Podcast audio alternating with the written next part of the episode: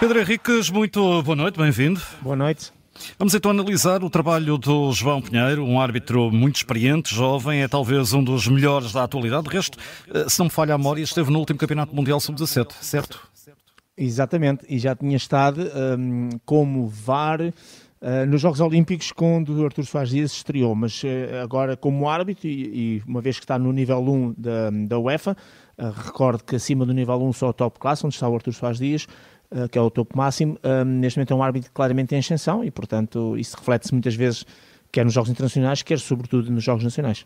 Então, a começar aqui logo aos 8 minutos, um lance onde não há penalti sobre o Balde. Uh, um, neste caso seria penalti do Balde. Do Balde, do Balde, ao contrário. Exatamente, é uma, bola, é uma bola que bate no solo e ao subir vai ao encontro do cotovelo um, esquerdo do Balde. O Balde tem o braço dobrado, encostado ao corpo ou, seja, uma posição normal e natural até defensiva e, sobretudo, sem a tal volumetria, que são os dois fatores fundamentais cada vez mais, portanto, na, na, atualidade das leis de jogo. E por isso, não havendo movimento deliberado, não havendo volumetria, estando o braço numa posição normal, é a bola que vai ao braço e por isso, sem motivo para pontapé de penalti, só de relembrar que era Vendel que estava por perto na discussão do lance, que foi o jogador que levantou o braço a pedir a mão, ela existiu, porque o cotovelo faz parte, digamos, daquilo que nós chamamos de mão, mas de qualquer maneira, sem motivo para pontapé de penalti, boa decisão da equipa de arbitragem. Minuto 25, a meio da primeira parte, há aqui um amarelo para Gonçalo Silva. Sim, é aquela situação sobre o Galeno, em que ele toca com o seu pé direito na perna direita do Galeno, que ele depois acaba por cair dentro da área, mas o que conta é o início da ação, ou seja, o local onde foi feita essa rasteira, foi fora da área, um, o árbitro bem livre direto e cartão amarelo por cortar uma jogada de perigo, chamada ataque prometedor, portanto tudo certo. Entretanto, há aqui o tal lance de VAR e há que dizer, o VAR esteve francamente bem, é talvez uma, um lance que, que dá para, para análise, porque se não houvesse o VAR, uh, poderíamos ter aqui uma situação de um penalti que, que na realidade não era penalti, mas é muito bem analisado pelo VAR.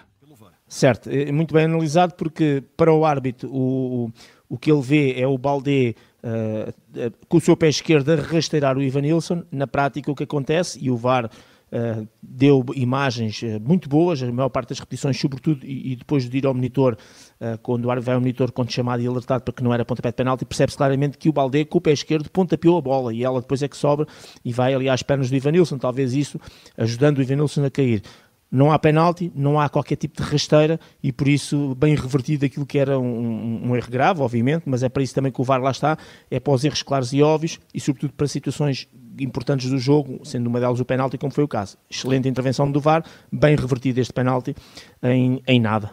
Minuto 32, penalti bem assinalado, Fábio Cardoso. Exato, aqui é o árbitro que uh, tem o mérito de assinalar e, e, interessa aqui fazer um bocadinho de pedagogia de forma rápida no sentido, é uma bola que é cruzada pelo Mateus, Mateus Oliveira, a bola bate no sol, um, ehm, vai bater no tronco do lado direito uh, do Fábio Cardoso e depois sobe e vai ao encontro do braço. Nós muitas vezes falamos, e não um bocadinho falámos nesse lance logo ao minuto 8, que muitas vezes a bola quando bate num solo, às vezes bate num adversário, ou bate outra parte qualquer do nosso corpo e depois sobe e vai ao braço, é uma atenuante para eventualmente não ser assinalado a infração. Contudo, o que é imprudente neste lance não é não há imprudência quando tocas a bola com a mão, ao contrário, muitas vezes muitos comentadores dizem ah, foi imprudente, jogou a bola com a mão. Não, não há imprudência em termos de lei sobre o jogar a bola. Há imprudência na maneira como muitas vezes tu abordas o lance. E esta abordagem do lance é extremamente perigosa quando tu tens um braço, como foi o caso, que nem se tocaste logo diretamente na bola, mas um braço completamente, nem sequer é uh, afastado, a ganhar volumetria, é muito mais do que isso, é completamente na vertical. E um, a bola, depois de ressaltar no tronco, vai exatamente a esse braço que está muito afastado do corpo, está na vertical, não está numa posição normal nem natural, nem para aquele gesto, e está a ganhar a tal volumetria. E eu recordo mesmo para estas situações das pessoas que depois tentam defender a questão do ah, mas foi de ressalto, que a Lei 12, que é a que fala das faltas e incorreções, na página 104, que aborda a questão das mãos, a dado momento diz que para estes braços que estão colocados em posições, eh, digamos, não naturais, não normais, que diz, por ter a mão ou o braço em tal posição, portanto completamente afastado, o jogador corre o risco de a sua mão-braço ser atingido pela bola e ser penalizado. Ou seja, não é o jogador que vai com a mão e que intercepta a bola, é ao colocares a mão, leia-se mão-braço, numa posição tal, não natural, uh, de uma abordagem completamente imprudente em relação ao lance, corres o risco de, a posterior, sendo direto, sendo ressalto, a bola te ir bater. E és penalizado por causa disso. Portanto, uh, o pontapé de penalti é muito bem visto pelo árbitro e é muito bem confirmado pelo vídeo-árbitro. E há o gol do Porto. O golo ao minuto 35, não há fora de jogo. Não, no momento do passo do Galeno para o Ivanilson, e era isso que estava em discussão, o número 6 uh, do, do, do Farense, o Zac, o Zac Muscat, estava a colocar por 99 centímetros em jogo o jogador do Futebol Clube do Porto, e estes 99 centímetros, como sabemos, é a cidade do futebol que a posteriori injeta esse sinal com essas, com essas medidas, estava a colocar o Ivanilson em jogo e, portanto, gol legal do Futebol Clube do Porto.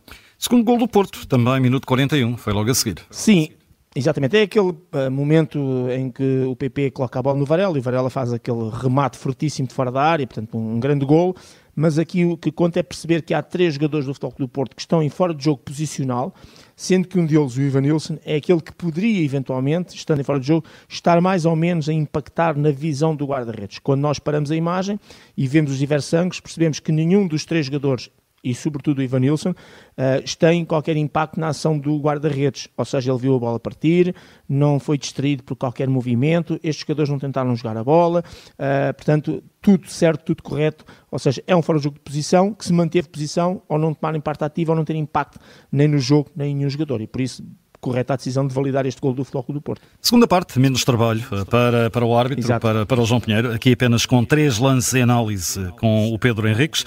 Penalti a favor do Farense aos 58 minutos.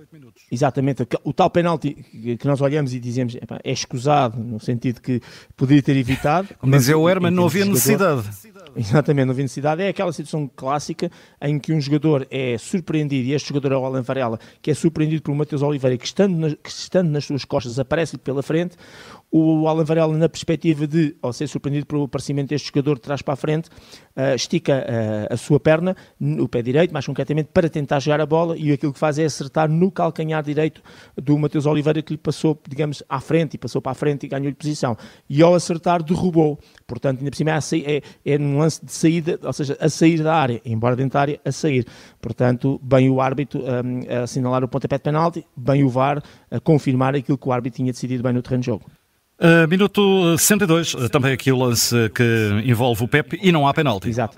Não, é aquele lance em que o Porto tá, sai a jogar pelo guarda-redes e de repente perdem a bola e o Mateus Oliveira recupera a bola e o Pepe, que estava quase colado à linha de baliza, de trás para a frente, uh, muito bem estica o seu pé esquerdo e única e exclusivamente toca na bola, não tocando no Mateus Oliveira, que não obstante ter caído, não foi tocado e não foi rastreado. Por isso, boa decisão, o Pepe não fez penalti sobre o Mateus Oliveira. E em minuto 71, é o último lance aqui em análise, é um gol bem lado ao Porto.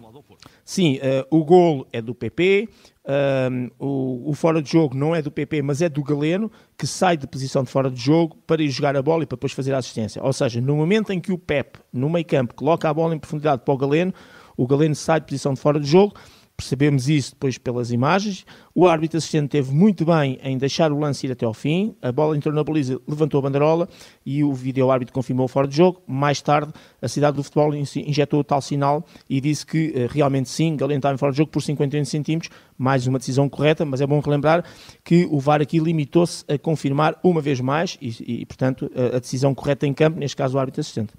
E então, a nota, a nota final para João Pinheiro. Olha, eu vou dar uma nota claramente positiva, vou começar por aí, nota 7, porque uh, temos uh, lances de penalti bem assinalados pelo árbitro, temos um lance uh, bem revertido pelo VAR, preferia que tivesse sido o árbitro a acertar, mas o VAR fez o seu papel. Temos lances de não ter sido assinalados penalti e bem, porque não existiram.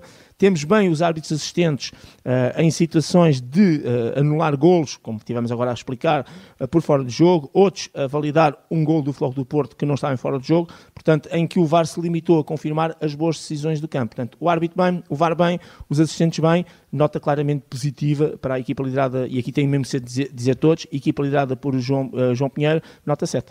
Nota 7 dada pelo Pedro Henriques a João Pinheiro, que esteve na vitória do Futebol Clube do Porto em Faro contra o Farense, uma vitória por três bolas a uma. Pedro Henriques, quanto a nós, para já é tudo, porque amanhã há dose dupla. Há mais, a dose dupla. Um abraço, até amanhã. Até amanhã, um grande abraço. Fica disponível o Sem Falta através do podcast da Rádio Observador.